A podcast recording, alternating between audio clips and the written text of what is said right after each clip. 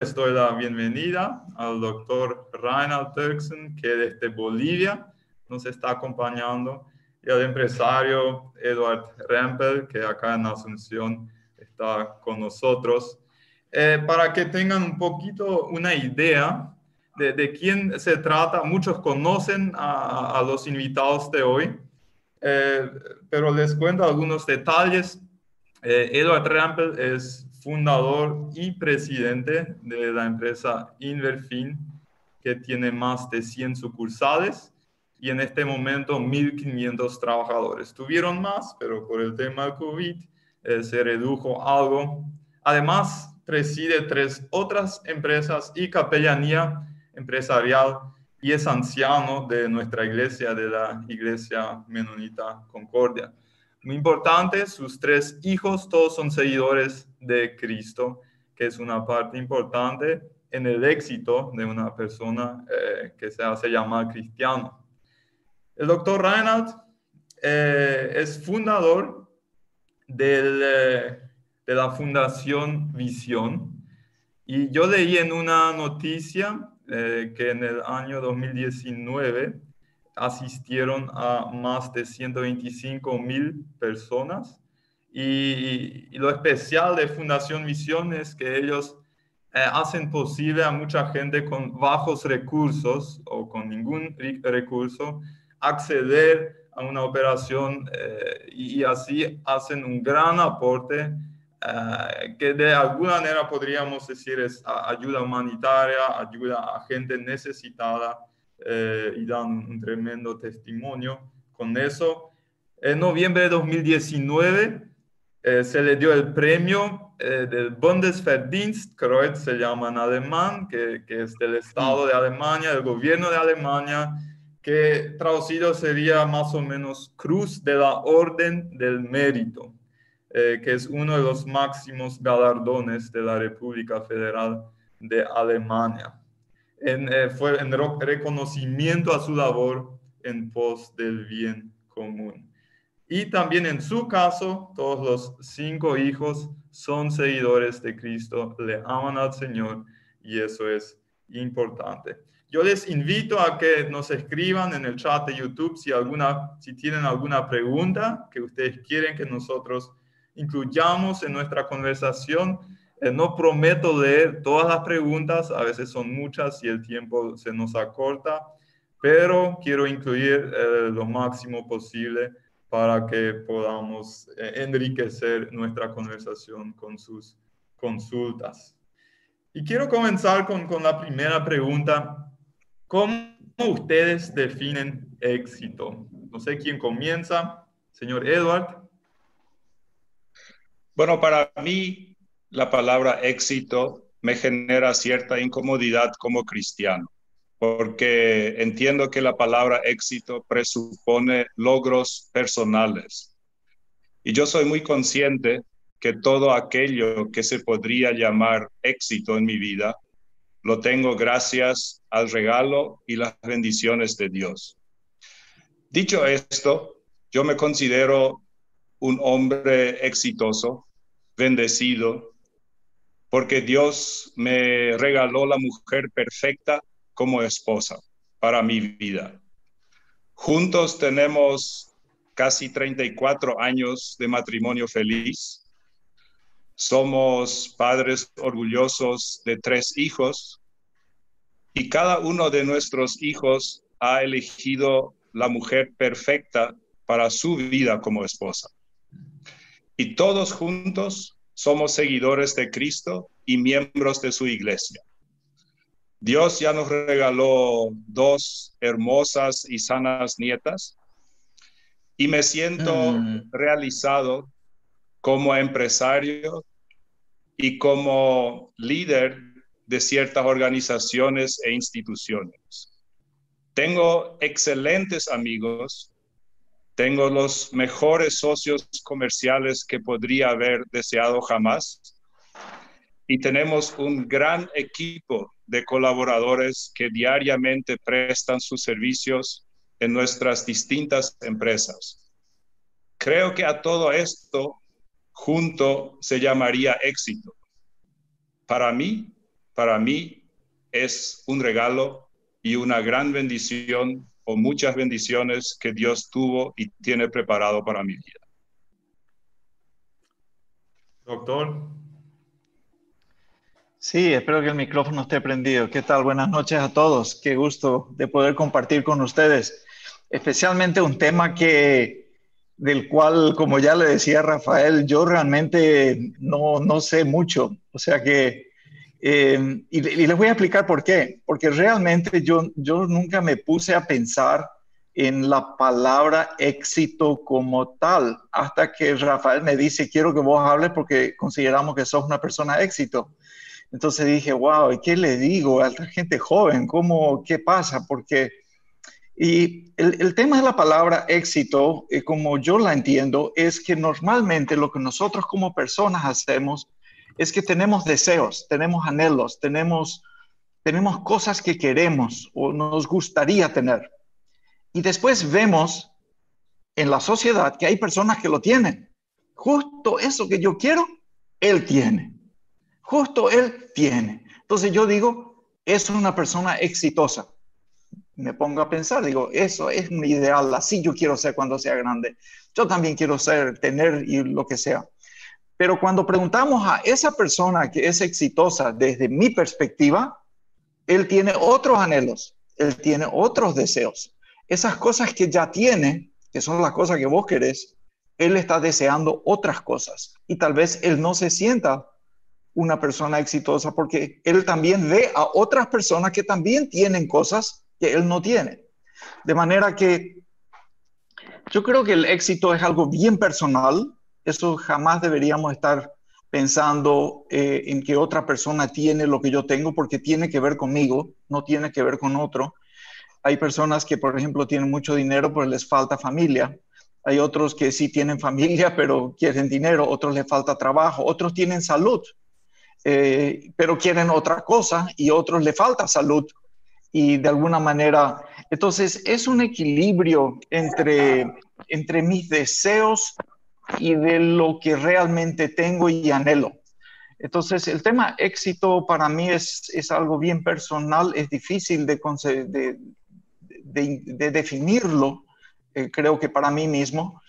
Ahora, dentro del contexto de Dios, definitivamente está muy claro. O sea que exitoso es aquella persona que obedece y hace lo que el Señor quiere de él, porque Dios lo va a bendecir y lo va a acompañar. Entonces va a estar permanentemente esa lucha entre lo que quiero yo y lo que quiere Dios. Y si entonces yo tengo que dejar de querer cosas para ser obediente y ahí se va desarrollando algo que tal vez otros llamen que esa persona es exitosa, pero así como Edward dice, yo creo que mucho tiene que ver con bendición, tiene que ver con que Dios mismo en mi vida personal, también eh, lo que es familia, lo que es eh, oportunidades de trabajo, lo que es salud, oportunidades de estudios, Sí, yo no hice nada, Dios proveyó. Entonces algunos dirán, eso es suerte. Y yo no creo que sea suerte. Es, Dios actuando en la vida de uno, Dios actuando en mi vida. Eh, me llevó al punto donde estoy hoy. Y, no sé si eso es éxito, pero si otros dicen que eso es exitoso, bueno, entonces a buena hora. Pero... Quisiera profundizar esta observación, doctor Ronald. Eh, quiero yo y lo que quiere Dios. En tu experiencia, ¿esos eh, iban juntos en sintonía o a veces un opuesto? Tus propios deseos y los deseos de Dios para tu vida. Ah, muchas veces bien opuesto. En muchas ocasiones. Claro, o sea que, eh, y vos sabés, Rafael, o sea que nosotros como seres humanos tenemos nuestros intereses y deseos y sueños y, y tenemos también nuestros momentos que decimos, no, yo voy a hacer lo correcto, esto voy a hacer. Y apenas dos días más tarde estás haciendo otra cosa. Dos días más tarde de que te propusiste hacer algo correcto, chanfle, ahora estás haciendo otra vez algo completamente diferente.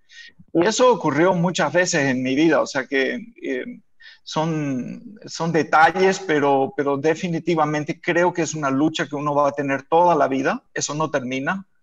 Em, y, como dice la palabra en, en, Proverbios, creo que dice, el principio de la sabiduría es el temor a Dios. Y, em, y solo un necio rechaza la sabiduría y solo una persona tonta o loca o alguien que no tiene juicio rechaza la sabiduría y rechaza las enseñanzas. Entonces, eh, una de las cuestiones que creo que a todos nos, toca es eh, dejémonos enseñar permanentemente y nunca creamos que lo sabemos todo, porque, porque no es así. Estamos todavía, estamos permanentemente aprendiendo. Em, pero creo que después podemos hablar algo de ejemplos si, si querés, pero, pero sí hay muchos momentos en que mis deseos personales no son los deseos de Dios. ¿Entiendes? Eh, te, puedo dar un ejemplo cortito para, para, que te sirva. Si, si, si, si, hoy alguien me pregunta, Ronald, sí, Fundación Visión, le ayudas a los pobres y estás operando gratis y haces todo eso, ¿eso es lo que te gusta? Sí, pero en mi vida humana, la parte carnal me dice, no, quiero hacer, quiero estar en la práctica privada, quiero cobrar lo que cobran todos los mis colegas por una cirugía y hay muchos pacientes que están dispuestos a pagar mil, dos mil dólares por cirugía. Puedo operar mil por día. No sé, volar, pasearme, tener un avión o lo que sea. Esos son a veces pensamientos humanos que tengo en mi cabeza. Y después Dios me dice, Reinhard, vos no fuiste hecho para eso. Eso no es lo tuyo. Yo te di, yo te di capacidad para, para operar te di inteligencia para hacer cosas, usalo en aquellas personas a las cuales yo amo. Dios dice, yo amo al pobre, para él estás. Y si tú no lo haces, ¿quién lo va a hacer? No lo hace nadie. Entonces, ese es tu trabajo, ese es tu cometido. Entonces, yo hago lo que tengo que hacer, pero muchas veces me gustaría que las cosas sean diferentes, ¿no? Para darte una idea. Sí, sí, excelente ejemplo. Tal vez después podamos profundizar un poquito más, pero antes quisiera saber eh, de ustedes, ¿cuál, ¿cuál, ha sido la clave eh, del éxito eh, que han tenido? En mi vida, la clave del éxito fue la educación de mis padres. Mis padres me enseñaron a conocer, me dieron a conocer al Dios verdadero y muy joven, a los 11 años de edad, acepté a Jesucristo como mi Salvador y Señor. Y mis padres me enseñaron los valores y principios bíblicos cristianos. Y realmente eso ha sido la base de todo éxito en mi vida. Todo lo demás considero que fue consecuencia de eso. ¿Y Reinhard? Eh, yo me puse a pensar un poquito en la clave del éxito y estaba, pensando realmente mi, más ahora en mi vida profesional, o sea que no de infancia. Eh, realmente es Dios, es una bendición, es un regalo de Dios. Eso es la bottom line, como dicen, eso es la base. Eh, yo, no, yo no me generé la inteligencia moderada, modesta que tengo, yo no generé habilidades yo no, yo no hice nada de eso. ¿Quién decidió que yo nazca en un hogar que me diera la oportunidad de estudiar, la oportunidad de, viajar, de aprender idiomas? Yo no hice eso, yo no hice. Sería tremendamente, em, ¿cómo sería? Injusto em, de alguna manera decir que yo tengo que ver algo em, importante en este factor de éxito, por así decirlo. Y creo que mi esposa es un factor de éxito. O sea, cuando tú dices, eh, Ronald, ¿por qué tienes éxito? Ah, esa es Teresa, mi esposa. Eh, yo no podría hacer las cosas que hago si mi esposa no me acompañaría, eh, si ella no estaría de acuerdo en las buenas y en las malas, y hemos pasado de todo. Entonces, sí, ella es una parte muy, muy importante en este factor. Evidentemente, todo lo que pasó antes yo se lo suscribo a, Dios, la familia y las oportunidades las que Él me dio. Em, pero hoy en día es realmente, eh, creo que mi familia, mi familia y en especial Teresa, mi esposa. Acá nos escribe en el chat Jorge Enrique Soto. la siguiente pregunta. ¿El éxito es positivo o también puede ser negativo? ¿Qué opinan ustedes acerca de esa pregunta? ¿Es positivo o puede ser negativo también? bueno, no sé. Eduardo, adelante. Yo creo si nosotros estamos cumpliendo el llamado que tiene Dios para nuestras vidas, entonces, y eso se convierte en algo exitoso, entonces creo que es positivo. Si ese éxito nos acerca a Dios y ayuda a otras personas a acercarse a Dios, también creo que es algo positivo. Pero si el éxito únicamente es acumular riqueza, acumular títulos, acumular medallas, creo que si solamente se basa en eso, se convertirá en algo negativo. yo interpreto que el, el éxito es una cuestión que depende de quién lo vea como exitoso. Porque yo puedo ver a una persona que es famosa o que tenga mucho dinero o que tenga mucho poder o que una persona que tenga, no sé, eh, logros importantes en la vida. Pero si todas esas cosas no son parte de la voluntad de Dios, eso te va a traer miseria. Eh, y definitivamente desde afuera puede ser que parezca éxito, pero desde la raíz adentro eso es absolutamente estéril, no hay nada. O sea que depende cómo interpretemos el éxito. Yo creo que el éxito está dado en que si se cumple la voluntad de Dios. Eh, esa es la, y por eso que digo que hay personas exitosas que son anónimas, que nadie las conoce. Es aquel señor de repente, qué sé yo, el que trabaja vendiendo frutas en, en un supermercado. Y es una persona absolutamente exitosa, porque cumple la voluntad de Dios, está en la iglesia, tiene una familia, que cubre las necesidades, adora a Dios, Dios lo protege, le da salud, tiene seguridad, duerme tranquilo, no tiene problemas, tiene amigos. Ese es un hombre exitoso. Y aquel que tiene dinero, fama y poder, no tiene todas esas cosas. De manera que el éxito no es algo que necesariamente es visible, sino que es lograr cosas personales que te den felicidad a largo plazo y por sobre todo vida eterna. Ustedes mencionan constantemente la, importancia de estar en lo que Dios tiene planeado para, para mi vida. Entonces, a mí me gustaría saber cómo ustedes llegaron a discernir el llamado de Dios para su vida? ¿Cómo llegaron a hacer lo que hoy, está, lo que hoy están haciendo?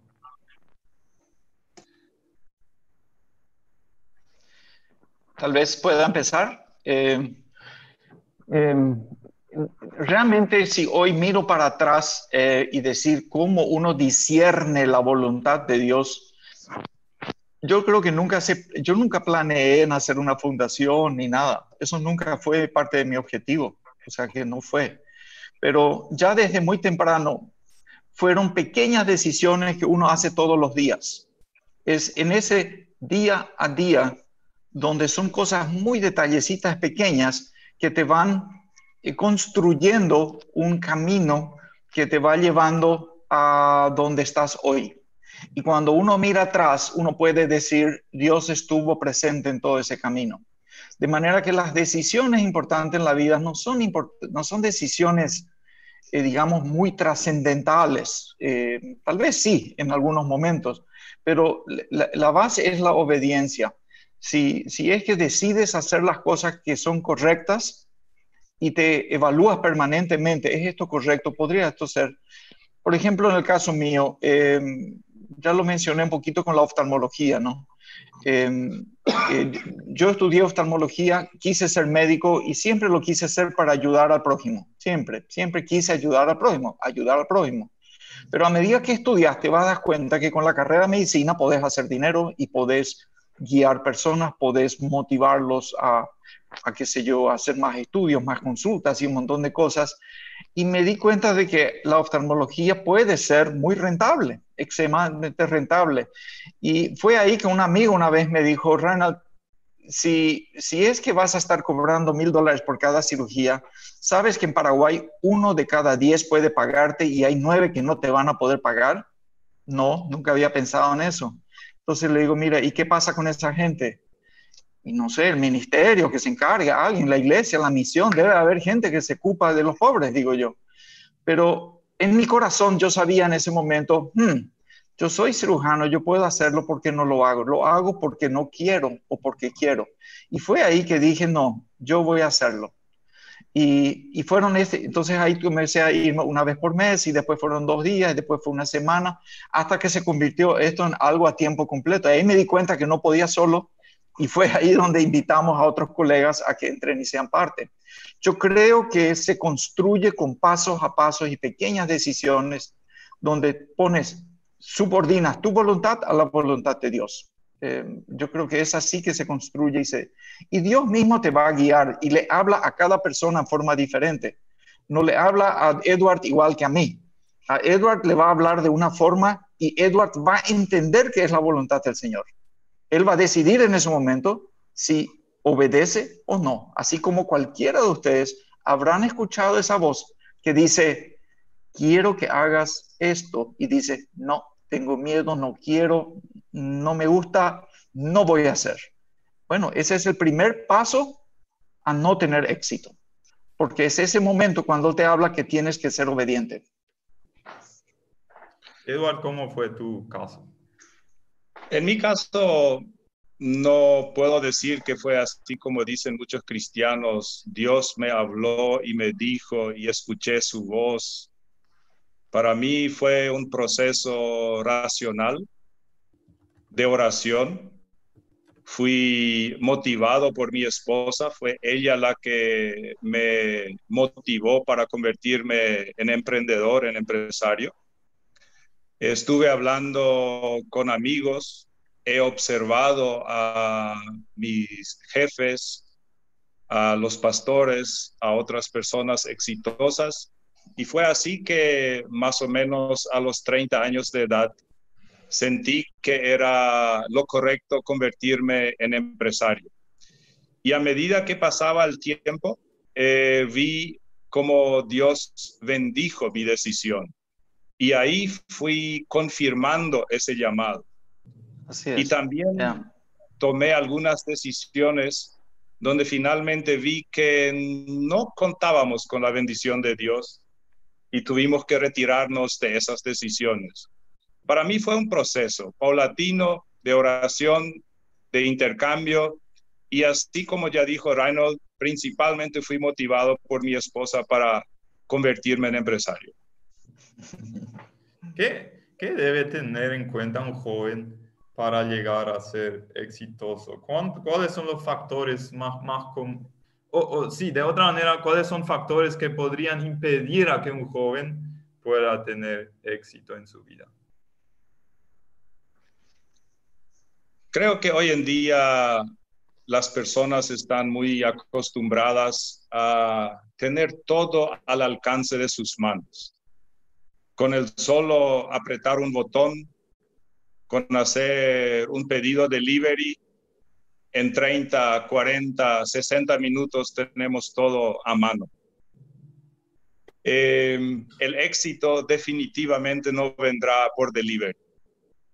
Si nosotros queremos alcanzar el éxito como cristianos, debemos orar y pedir a Dios que nos confirme en nuestro llamado, que nos muestre su voluntad.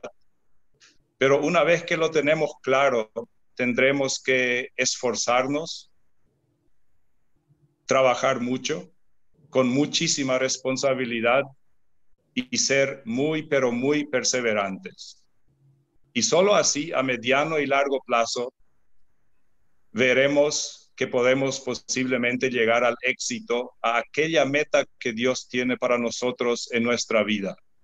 Pero de ninguna manera el éxito vendrá con el solo apretar un botón y por un pedido de libre.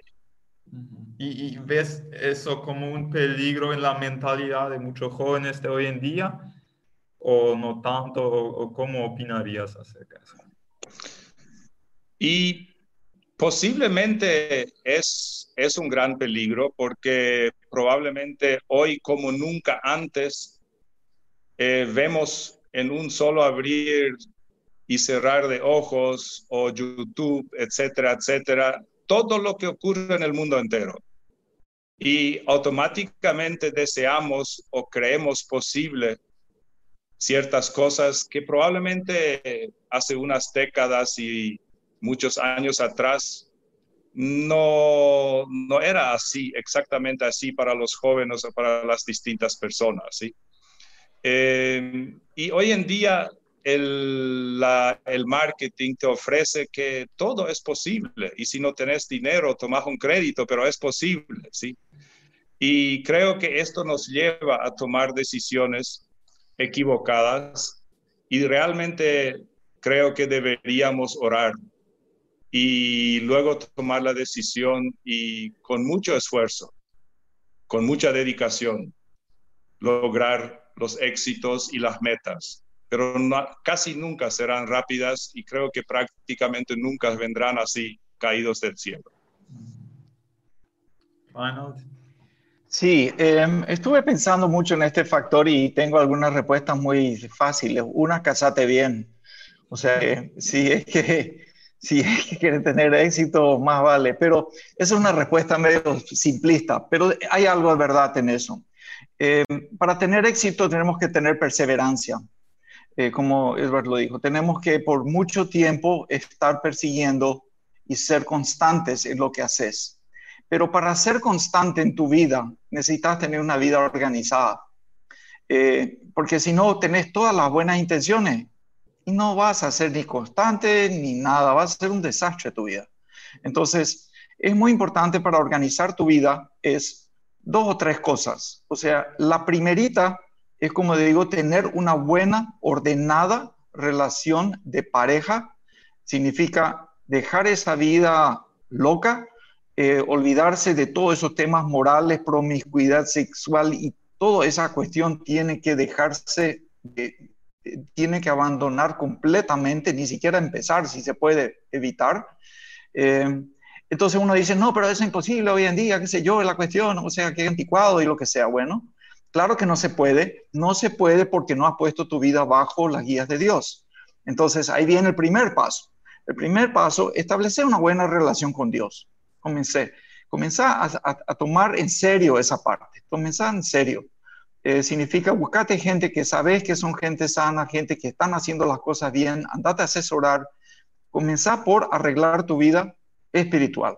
Después de eso, arreglar tu vida de pareja comenzar a tener una buena relación de pareja, dejar de ser egoísta, dejar de perseguir tus intenciones, empezar a ser más generoso con el resto del mundo, comenzar a, a, desearle cosas buenas al resto y no que el mundo es para vos. El mundo no está para vos. Vos estás para el mundo. ¿Entendés? Esa es la realidad. Pero muchos creen que es justamente al revés. Y una vez que tenés esas bases, pues Dios te va contando las cosas que a ti te gustan hacer. Entonces, esas cosas que te gustan hacer, que te das cuenta que Dios te bendice, te acompañan, vas a poder ser perseverante y vas a construir hábitos, disciplina. Vas a tener gente a tu lado que cuando está fallando te van a llamar la atención y de esa manera uno va construyendo una, una, buena relación. Y, y, yo creo que eso es, eso es muy importante. Creo que por ahí va la cuestión, no sé exactamente, pero para mí creo que son decisiones que uno tiene que tomar y es dejar de ser egoísta, eh, empezar a pensar en otras personas. Y inclusive como empresario o como todos podemos ser egoístas en cualquiera de las profesiones que tenemos o podemos ser generosos.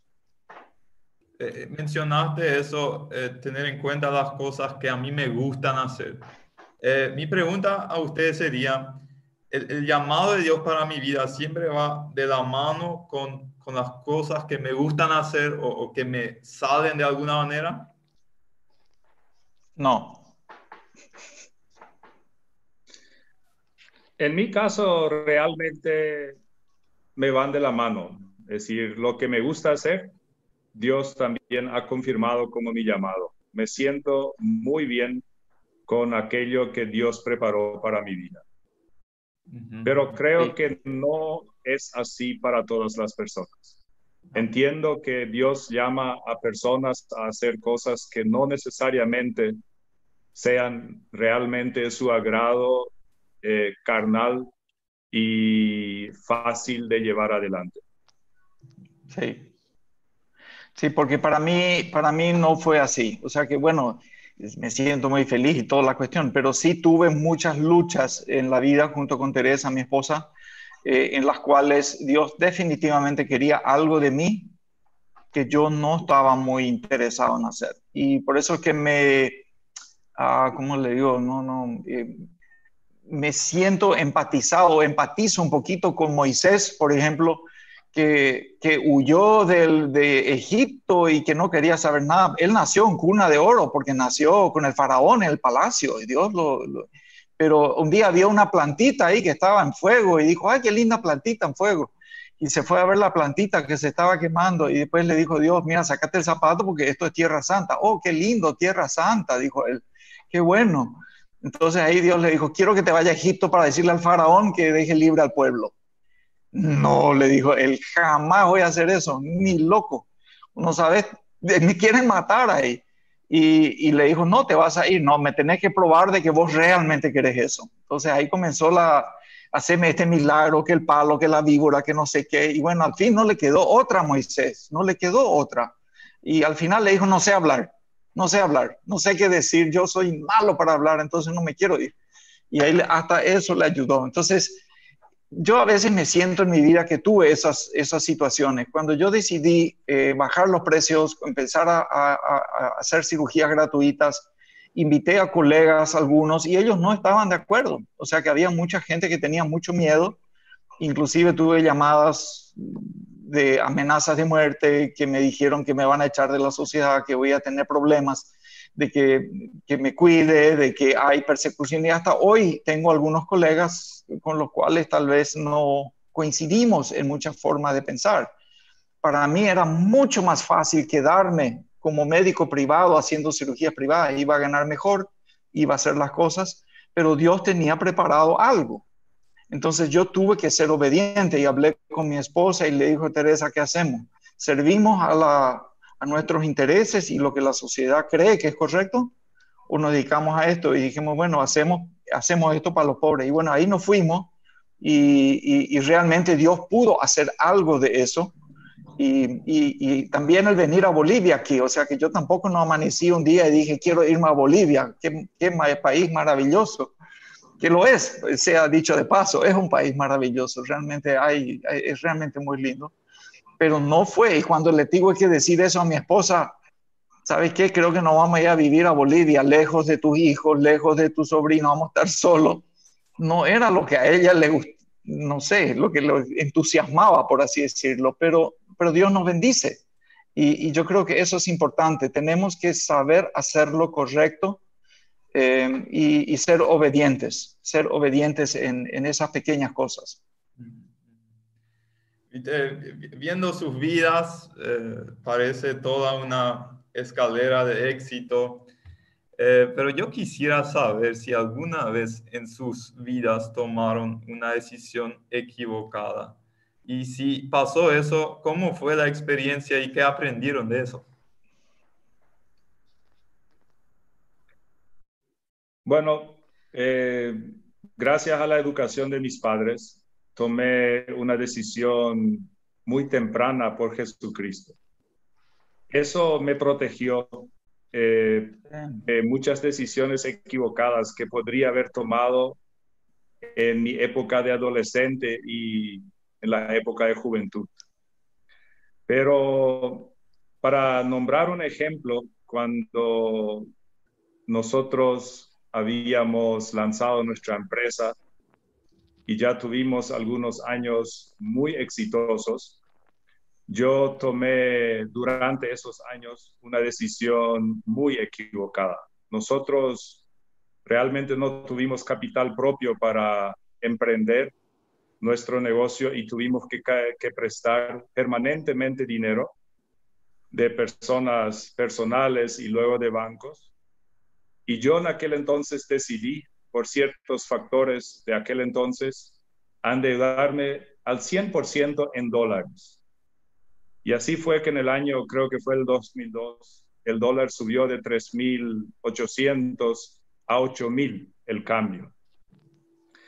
De, dentro de pocos días, pocas semanas, prácticamente nosotros, de haber sido jóvenes empresarios muy exitosos, estábamos, pero ahí, a punto de quebrar. Esa decisión de endeudarme totalmente en dólares fue administrativamente, comercialmente, el mayor error de mi vida. Pero también se convirtió en un gran aprendizaje. Nunca más lo hice y solamente nos endeudamos en dólares cuando no había realmente otra opción. Y de ahí en adelante he dormido mucho más tranquilo que en aquel entonces. Y creo que fue el curso más caro que pagué en mi vida, pero nos, nos preparó para muchas otras cosas que nos permitieron convertirnos en una empresa muy grande después de esa experiencia.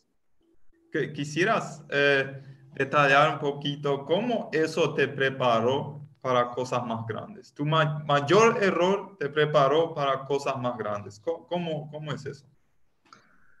Recuerdo que una noche le llamé a mi papá y le comenté la situación en la cual nosotros nos encontrábamos, prácticamente en ruina financiera. Y mi papá me dijo, Eduardo, yo no tengo el dinero para pagar tus deudas, no te puedo ayudar en eso.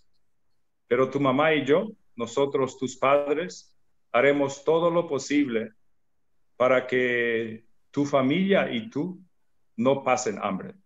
En esa situación yo estuve en el año 2002. Eh, obviamente hoy estoy en otra situación. Eh, me pasaron esas cosas y otras cosas en mi vida y, y siempre traté de discernir por qué cometí esos errores, eh, qué Dios me quiso enseñar, porque dice la Biblia que hay que agradecer por todo. Y realmente estoy muy agradecido por los errores también que cometí en mi vida, porque realmente me enseñaron mucho. Y creo que la vida es un permanente aprendizaje y solamente al aprender lo que de los errores y de los aciertos nosotros nos podemos convertir en personas exitosas. Y creo que es eso lo que yo saqué de esto. Reinald. Sí, bueno, eh, para, para mover el avispero te iba a decir, nunca tomé una decisión errada, entonces no puedo responder la pregunta. Pero me gustaría que sea así, pero no es así. Eh, todos, todos eh, tomamos decisiones erradas y, me puse a pensar en algunas de, ellas. Eh, estoy pensando también, como Edward dijo, que algo que me protegió, o sea, yo me siento muy protegido en mi juventud, porque en la juventud yo iba a tomar una serie de decisiones, en mi corazón las he tomado, pero que realmente yo no estaba en una posición, un colegio donde habían personas muy adineradas y los chicos de, esos, de esas personas adineradas, eh, entonces no era Concordia, era otro colegio. Eh, mis padres hicieron un gran esfuerzo para mandar ese colegio y evidentemente mis compañeros se iban de fiesta casi todos los fines de semana. No todos, pero algunos. Y contaban sus hazañas de lo que habían hecho el fin de semana. No teníamos 18 años, éramos adolescentes, pero ellos ya tenían auto eh, por tener padres que les proveían, tenían registros que le daban. Entonces, todos estos compañeros hacían cosas que yo quería hacer. Las compañeritas le andaban atrás a esos compañeros. Y yo que era medio flaquito y chiquito, nadie me prestaba atención. Entonces, realmente era, era triste. Yo deseaba realmente en mi corazón que tener todo ese, ese reconocimiento, las cosas materiales. Y, y era, estaba triste por haber nacido en un hogar pobre, digamos. Pero hoy mirando atrás, todo lo contrario. Tengo que dar gracias porque Dios me ha protegido de una serie de cosas que mismo mis propios compañeros algunos de ellos tal vez estén muy arrepentidos y tengan que mirar atrás diciéndole, wow, esas cosas tal vez no me hayan ayudado. Ahora como adulto, ahora en la Fundación Visión, les quiero contar un, un, tema que me ha pasado. Estábamos construyendo el hospital. Ese hospital es bastante grande, necesitábamos dinero. Y yo tengo un amigo internacional que está en Ginebra, eh, que lo visité y lo fui a ver, y él me dijo, mira, yo estoy relacionado con una organización muy importante, lo que estás haciendo realmente es impresionante. Te podemos dar 1.2 millones de dólares para tu hospital. Tienes que solicitarlo, escribir el proyecto y todo lo que sea. Ese dinero va a ir a un representante que tenemos dentro del país, dentro de Paraguay, y lo vamos a dividir en dos. Vamos a hacer 600 mil dólares para empezar y después otros 600 mil cuando se culmine la primera fase. Bueno, esos 600 mil vino, hablé con la gente, estábamos todos entusiasmados, wow, íbamos a construir. Cuando llegó ese dinero, el representante local aquí eh, pasó un año y no había desembolsado el dinero y no lo incitamos. Y después comenzó a pedirnos comisión, 30%. Eh, eh, si no, no iba a soltar nada. Entonces, yo dije, pues yo no puedo pagar 30% de comisión. ¿En, qué concepto? La contabilidad nunca iba, ni, ni moralmente eso no es aceptable. O sea, no, no se puede. Imposible. Bueno, le dijo, entonces, para hacer la historia corta, entonces, como somos abogados, porque era un grupo de abogados, eh, estaba el tema de que iba a haber una desprestigiar a la fundación, como que nosotros hacíamos malversación de fondos y nos iban a hacer un juicio. Pero le digo, ¿qué malversación hay de fondo? Nada. No, no hay, pero te va a tardar tres, cuatro años, te vamos a ensuciar el nombre públicamente, y, nada, después vas a salir inocente porque no se va a poder mostrar, pero el daño va a estar hecho. Y estaba tan, tan mal que dije yo, ¿qué hice? Yo traje a esta gente, hablé al directorio, les invité, tomamos la donación, hicimos el compromiso, hablé con Teresa, no dormía y le dije a Teresa, mira, yo no sé qué hacer con esto. Y entonces decidimos juntos que vamos a vender la casa. Tenemos la casa nuestra íbamos a vender la casa y con eso devolver la plata que se había invertido y dejar ese, esa donación para no recibirla, porque algo ya nos habían dado, ya nos habían dado algunas pequeñas cuotas, pero sin comisión, pero ahora el paquete grande, entonces teníamos que devolver el dinero que ya nos habíamos, que ya habíamos construido y con eso eh, y, sí, tomamos la decisión. Por eso digo que es tan importante la pareja, porque que si Teresa me decía, no, ¿qué vamos a hacer? Ella en ese momento dijo, sí, vendemos la casa, no sabíamos dónde íbamos a llevar a nuestros hijos y dónde íbamos a estar, pero íbamos a tener paz, iba a haber paz. Y ahí aprendí, después se arregló, hablé con el directorio, eh, se devolvió la parte de la plata, eh, se terminó el proyecto sin 1.2 millones, no se desembolsaron tampoco los 600 mil, fueron más de tres años de penosas relaciones con, con una organización que, evidentemente no sabía lidiar con este problema y, así nos separamos. Entonces, ¿qué he aprendido de eso? Mira, no te dejes enseguecer por las cosas lindas, bonitas, de 1.2 millones parecían muy interesantes en ese momento, pero el daño que eso puede causar a la institución y todo, entonces hoy, hoy cuidamos mucho eh, con quién nos asociamos eh, y la forma y nos y aseguramos y preferimos quedar chiquitos, preferimos no crecer eh, y, en, en, en, contraste de crecer y hacer malas relaciones. Eso fue un aprendizaje. Pero aprendí también a ceder uno tiene que ceder para hacer lo correcto. Y, sí, eso fue una de las decisiones erradas que tú tomé y tomamos, porque lo tomé solo y después la tomamos como grupo, ¿no? Como directorio también. Ah, mira, qué interesante.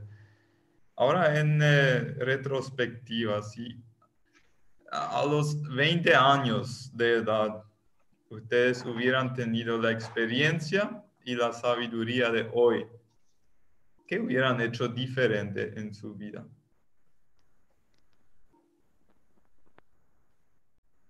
Yo personalmente estoy agradecido, muy agradecido por la vida que, Dios me ha dado. Em, creo que los aciertos y los errores, como ya dije antes, enriquecen nuestra vida.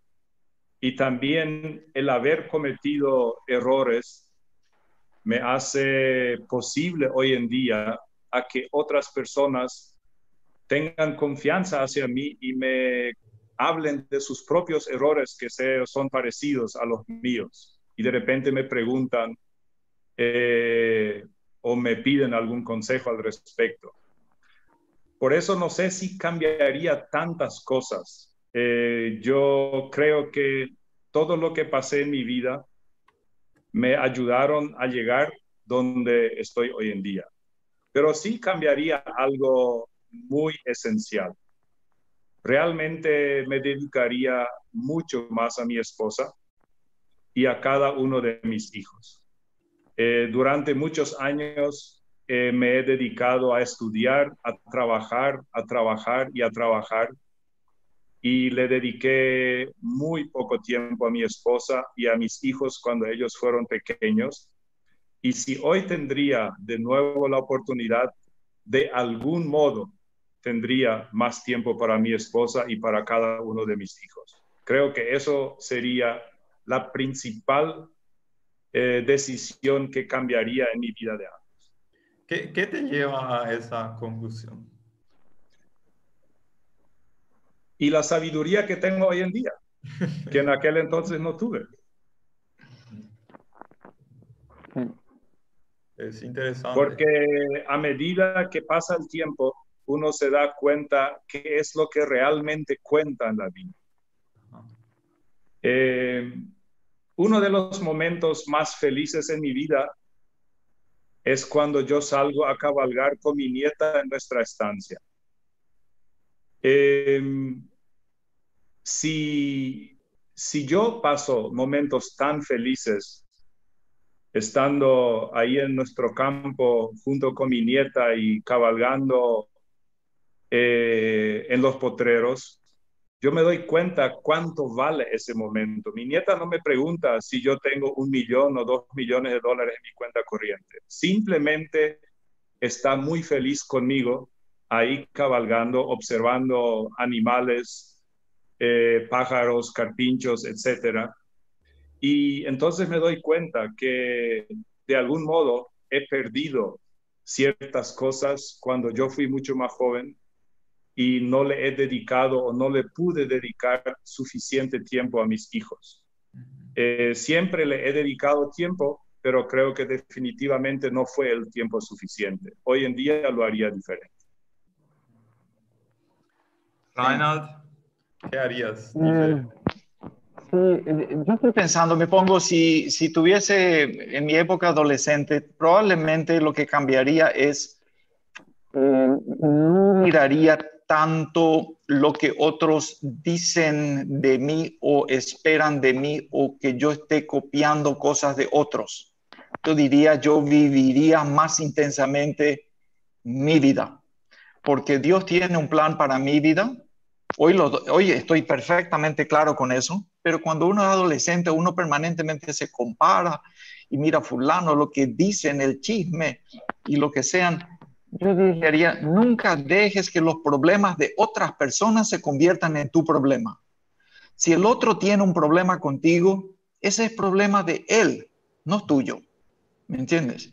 Entonces, eh, ser, pero tiene que estar claro de que realmente estás haciendo lo correcto. O sea que si tienes malas intenciones o estás haciendo algo errado, tienes que dejarte enseñar y no te enojes si te llama la atención, todo lo contrario, agradece.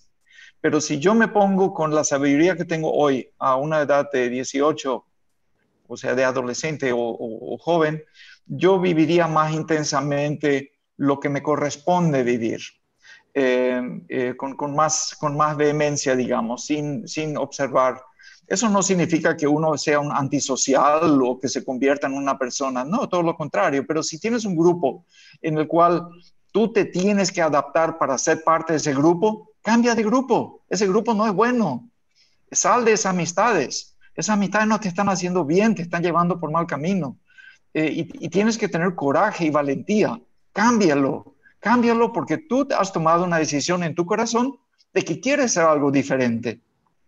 Entonces, tener más valor a ser diferente y saber de que eso está perfectamente bien porque Dios te ama así como estás, quiere lo que, lo que quiere de ti y de, esa manera te va a bendecir en una forma muy especial. O sea, yo creo que eso cambiaría. Y el tema del tiempo es verdad. Yo exactamente igual que Edward, pasaba, yo llegaba a las 10, las 11, las 10 de la noche a casa y, y, a esa hora todavía había una película y quería salir al cine y hacer, para mí empezaba el día a las 10 de la noche. Y mi pobre esposa, cansada con todos los hijos, yo no sé cómo fui tan insensible en esa época, pero tenía tanta energía, tenía tantas ganas de hacer cosas y, realmente, sí, hablé con la familia, hablé con los chicos, creo que dedicaría mucho más tiempo con ellos, porque el éxito no se mide en, en, en bienes, no se mide en poder, se mide en relaciones humanas. Y, y, me gustaría haber pasado más tiempo que hoy, estando más viejos, no lo podemos hacer. Eh, o ellos no tienen tiempo o lo que sea. O sea que es un, es un tiempo que me hubiese gustado estar más con la familia. Creo que se los debo. También, si la empresa hoy no sería tan grande y la fundación no, no tendría el mismo impacto, también lo harían. O sea, ustedes estarían dispuestos a pagar ese precio por invertir más tiempo en la familia. Sí, con la... sí adelante. Em, e, es difícil saber eso, sí, eh, pero en mi, en mi caso, hace seis o siete años atrás, tuve un problema de salud y me di cuenta que estaba a punto de volverme viejo y que había pasado mi vida trabajando y tratando de acumular cierto bienestar económico entonces tomé la decisión de no trabajar los sábados, es una forma de decir, de no trabajar más en las empresas, sino en, mi campo. Y hace dos años atrás agregué el viernes a eso. Eh, y hoy en día los sábados y frecuentemente también los viernes, yo me dedico a cosas que no me dan tanto eh, resultado económico, pero que me generan eh, mucha paz en mi interior que me generan salud y que me hacen sentir muy bien.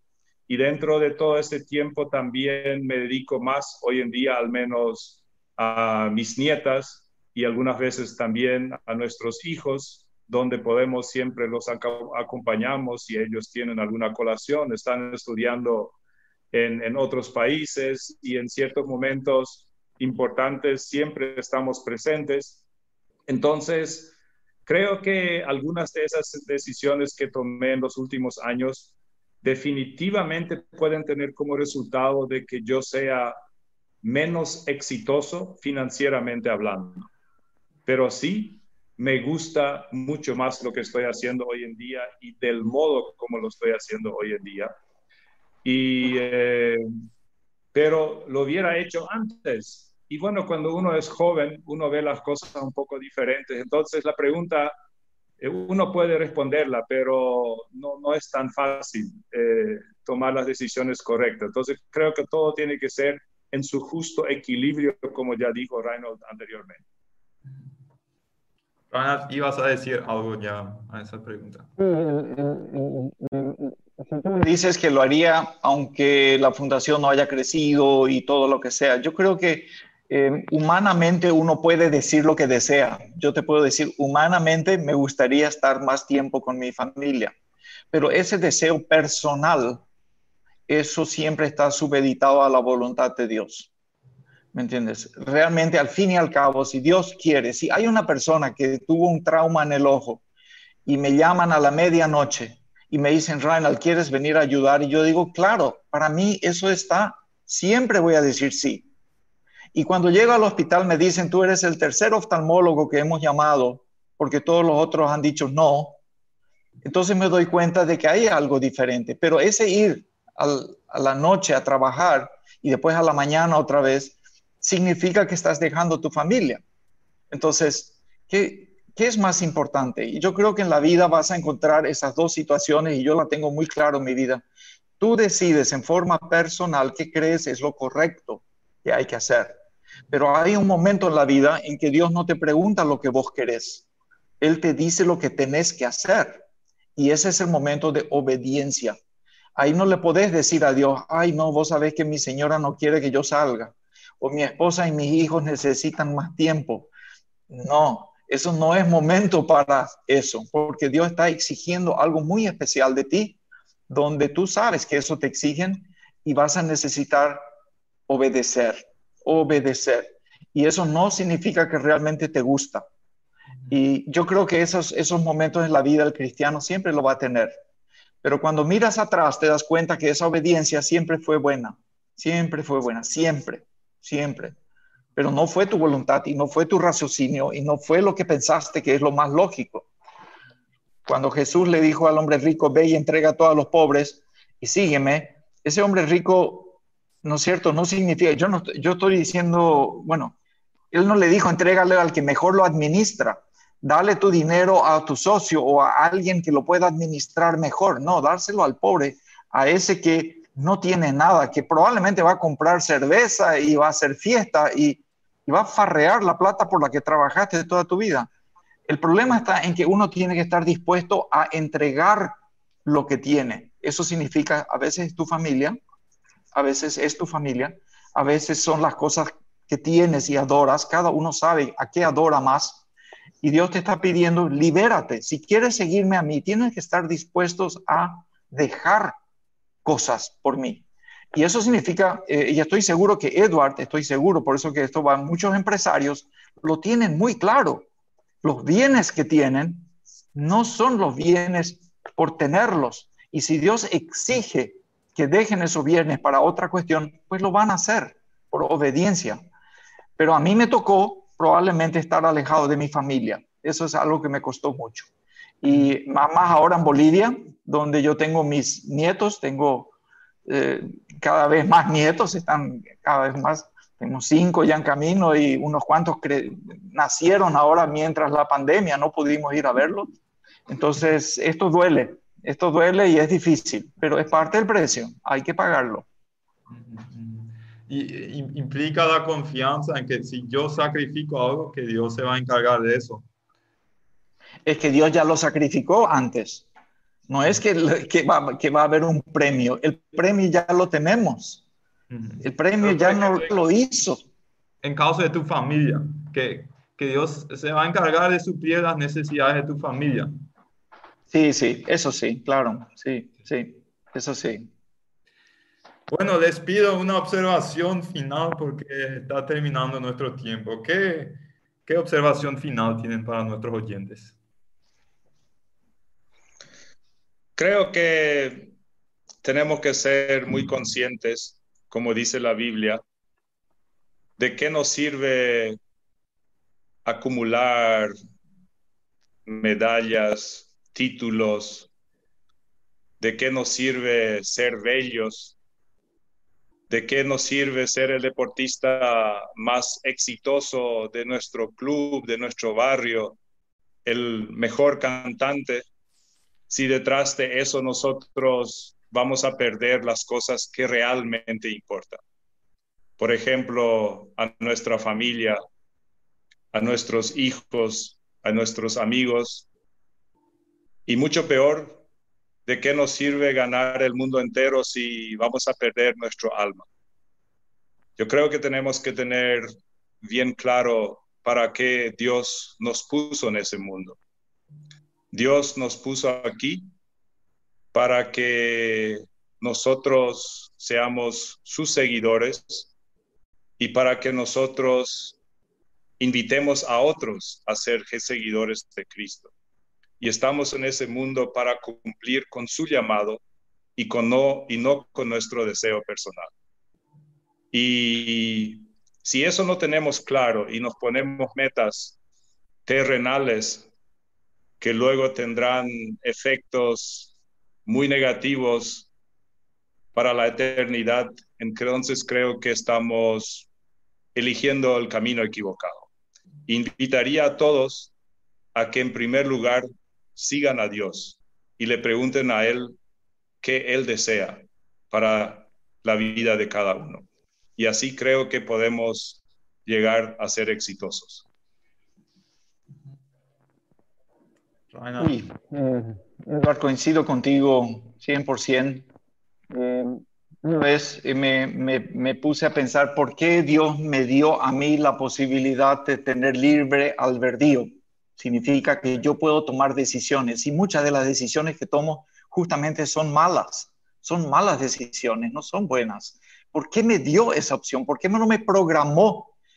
Y entonces me dijo, mira, si tú tienes un hijo y tú lo programas a tu hijo y ese hijo es un robot que hace las cosas perfectas, ese hijo es nunca te puede decir papá te quiero o te amo, porque él lo decidió aunque tú no le obligues.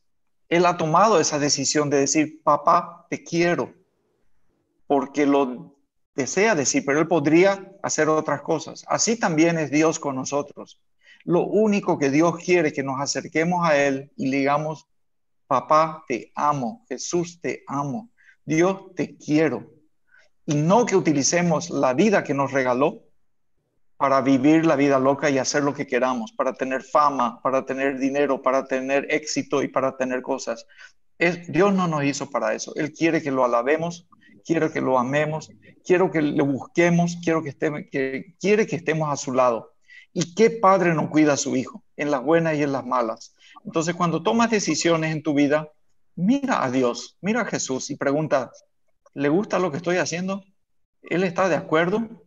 ¿Es esto lo que Él quiere? Entonces, vive una vida en obediencia, sujeta tus propios intereses personales, sujétalos a la voluntad de Dios y pregúntate, ¿es esto que Dios quiere o es algo que yo no más quiero?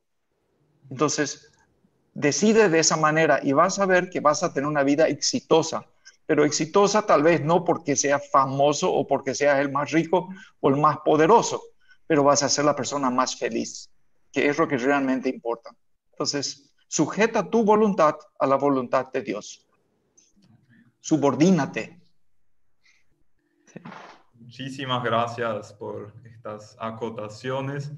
Con esto llegamos al fin de este foro en dos semanas, eh, sábado, misma hora, eh, vamos a tener el siguiente foro y e invitamos a todos a acompañarnos